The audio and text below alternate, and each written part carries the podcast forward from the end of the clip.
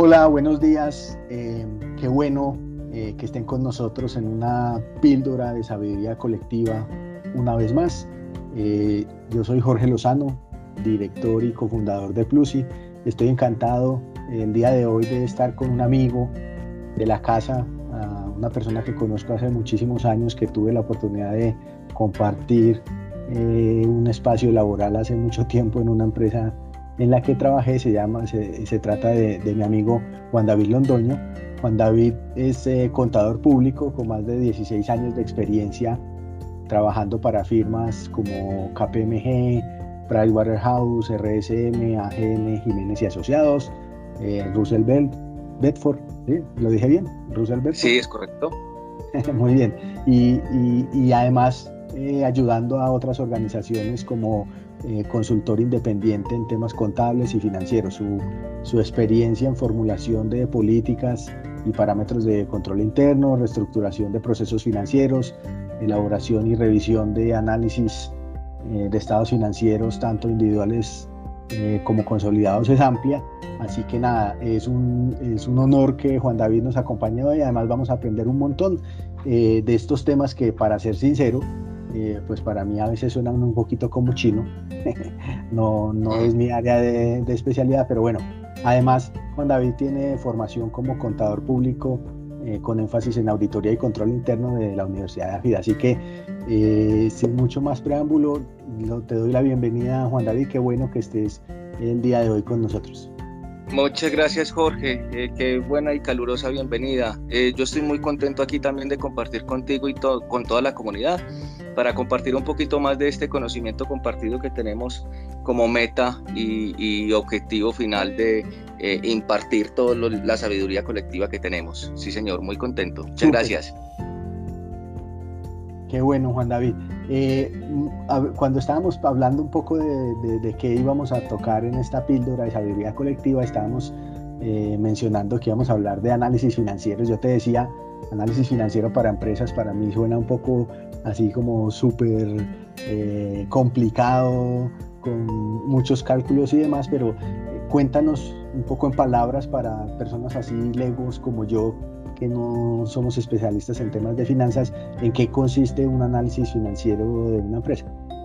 Claro que sí, Jorge. Eh, mira, no es un tema tan complejo. El, el, análisis financiero, cuando vamos a hablar de temas de análisis financiero, yo hago una analogía muy, eh, muy sencilla, que es básicamente entender como cuando tú vas al médico. Cuando tú vas al médico, eh, generalmente lo que le solicitas es doctor, venga, eh, tengo unas dolencias, tengo eh, una sintomatología que me gustaría que la revisáramos porque eh, es necesario hacer mejoras en mi cuerpo. Lo mismo sucede con las compañías. Las empresas básicamente presentan una serie de, de síntomas que es en el desarrollo de su objeto social y que como tal requiere un análisis de saber si estamos en, una buena posición o en una mala posición. Todo esto en relación con los planteamientos que hace la alta directiva o, o, la gerencia de las organizaciones en la definición de hacia dónde quieren ir. Entonces el análisis financiero son una serie de herramientas que se utilizan para determinar el cumplimiento o no de dichos objetivos. La idea del análisis financiero es brindar un diagnóstico de la situación actual en la que se encuentra una compañía y proyectar un futuro desenvolvimiento. Eso es básicamente el desarrollo de un análisis financiero. Aplica para pequeñas, grandes empresas, nacientes o con una trayectoria en el tiempo ya importante. Ese es básicamente el estudio del análisis financiero. Ah, qué bueno, justamente te iba a preguntar eso porque a veces pareciera que estos temas son, eh, digamos, demasiado sofisticados y solamente las grandes empresas con grandes departamentos financieros o contables pues harían este tipo de cosas, pero realmente, según entiendo, aplica también para pequeñas empresas que están apenas arrancando, que deberían de organizarse desde digamos, desde el inicio, ¿no? Para, para poder ir, es correcto. de la mejor manera. Sí, señor, es correcto. Eh, la idea del análisis financiero, pienso yo, es una práctica que se debe desarrollar desde que nace la compañía hasta incluyendo el momento en que se tome una decisión futura, eh, si, se, puede llamar de esa manera, de cancelar o, eliminar dicha compañía. El análisis financiero es una herramienta que se debe desarrollar durante toda la existencia de la compañía, independientemente del tipo de empresa que se desarrolle o cuál sea su nicho de mercado. El análisis financiero son herramientas que se deben desarrollar constantemente durante el desarrollo o la vida y existencia de las compañías. Muy bien, Juan. Y, ahora que de hecho has mencionado un par de veces que, hay herramientas alrededor del análisis financiero, cuéntanos un poco en qué consisten esas herramientas o cuáles son o, cómo se trabajan. Sí, te cuento. Eh, hay, hay, una, hay una serie de indicadores, una serie de ratios eh, que se básicamente se clasificaron por eh, digámoslo así, estos grandes conjuntos que serían los temas de rentabilidad, temas de liquidez, endeudamiento y actividad. Sobre estos, sobre estos conceptos de rentabilidad, liquidez, endeudamiento y actividad, la teoría ha desarrollado una serie de, indicadores o de, sí, de ratios que involucran las diferentes partidas contables, que es de donde se toma la información para tener un entendimiento de cómo están funcionando los diferentes procesos. En nuestro caso, o, lo que te quiero hacer énfasis es, por ejemplo, en el tema de rentabilidad, básicamente se está midiendo qué tanto está generando o qué tanta riqueza se está generando en el desarrollo de la actividad social. Otro de los elementos sería el tema de la liquidez que me permitirá determinar si mis flujos de caja o si la cantidad de dinero poseído en un momento determinado te permitirá desarrollar las actividades económicas que requieres en tu ejercer de la actividad social. Los temas de endeudamiento evaluarán en su momento la pertinencia o no de las fuentes de financiación, bien sean propias o de terceros, para el desarrollo de la actividad social. Y por último, habrán otros elementos que serán los indicadores de actividad que son una serie de relaciones de, de, ratios que se emplean para determinar si las operaciones desarrolladas en ciertas áreas de la compañía están operando en forma apropiada o no lo están haciendo. Son una serie de indicadores que eh, me gustaría invitar a toda la comunidad en en las charlas que vamos a tener en el caso del día de hoy, martes de Plosi, a las 7 de la noche, muy cordialmente invitados, para que desarrollemos toda esta serie de indicadores y de ratios y los conozcamos un poquito más a profundidad, hagamos un ejercicio práctico y con base en él podamos hacer un entendimiento o, tengamos un entendimiento un poquito más profundo sobre los temas de que estamos hablando, de estos, del manejo de estos indicadores y estas herramientas.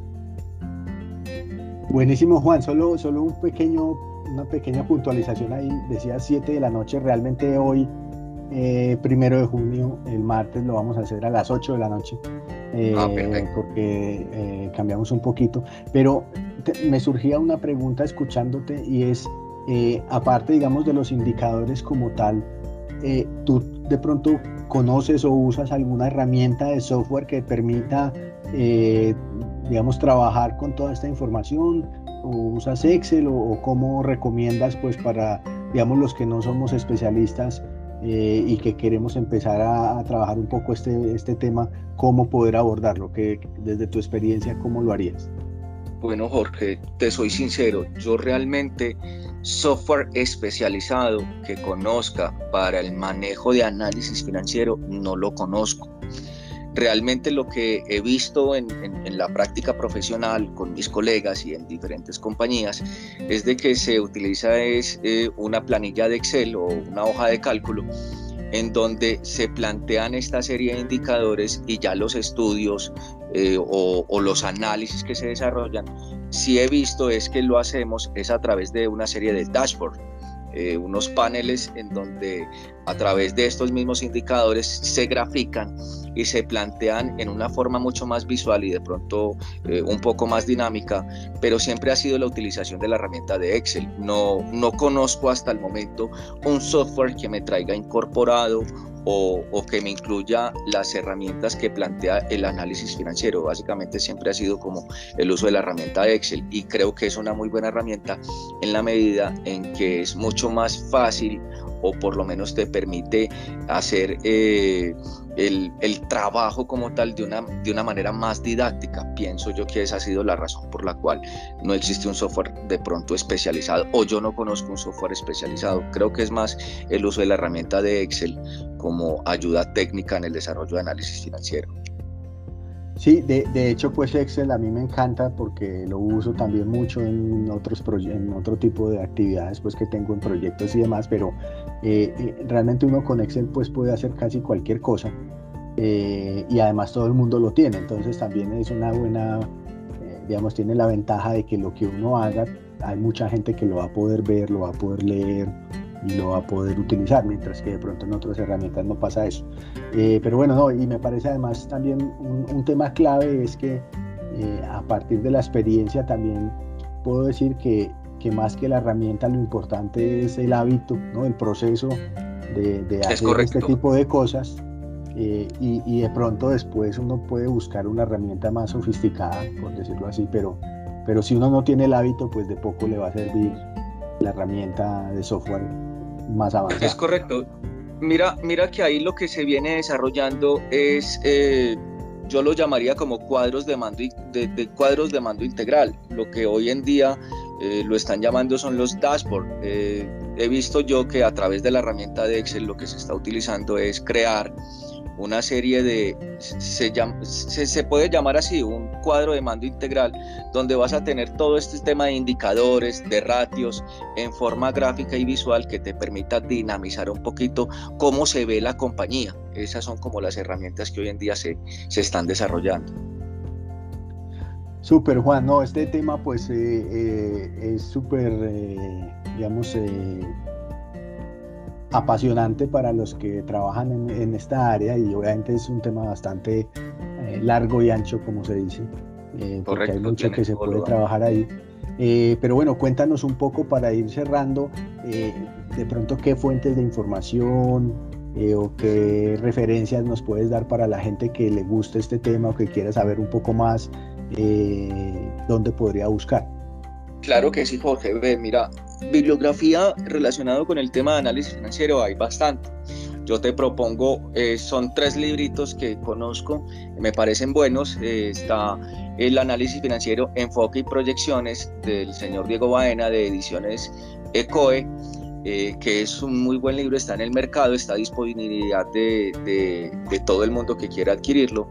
Hay otro que también tenemos que, eh, que está muy enfocado en el tema del uso de la herramienta del Excel, que es de Timothy R. Myers, que se llama Análisis Financiero con Microsoft Excel. Son, son dos bibliografías que te podemos eh, referenciarle a la gente.